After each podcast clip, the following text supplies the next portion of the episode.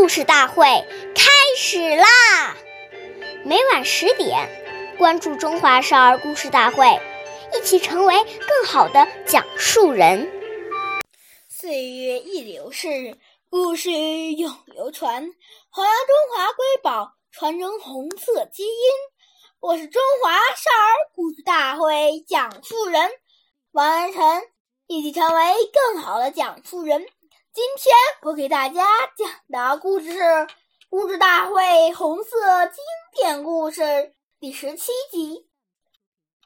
老哥俩田地露宿，谢学浩爷爷任西北军副书记，徐特立爷爷是毛主席的老师，延安自然科学院长。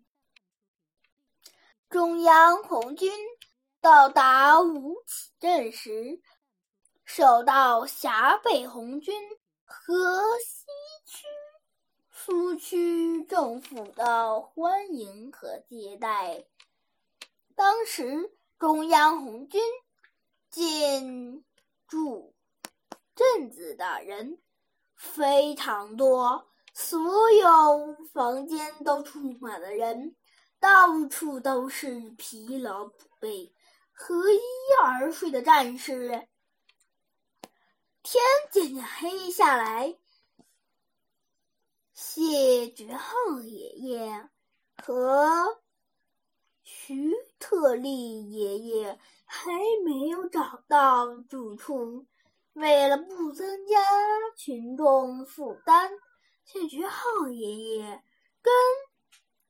徐特立爷爷说：“今晚咱俩老哥俩还是到田外镇外田地里住宿吧。十月的陕北高原，月明星出，寒意阵阵。两位老战士。”在苏区政府门外的露田麦地里合衣睡了一夜，第二天醒来，身上都结了一层霜。谢觉浩爷爷望着碧蓝如洗的天空，摸了摸些有些潮湿的棉衣，认真的跟。徐特立爷爷说：“我刚才想出了一首诗。”他一字一顿的念道：“露天麦地悬棉裳，铁杖为装系马缰。温吹何如春天暖？天明始觉满身霜。”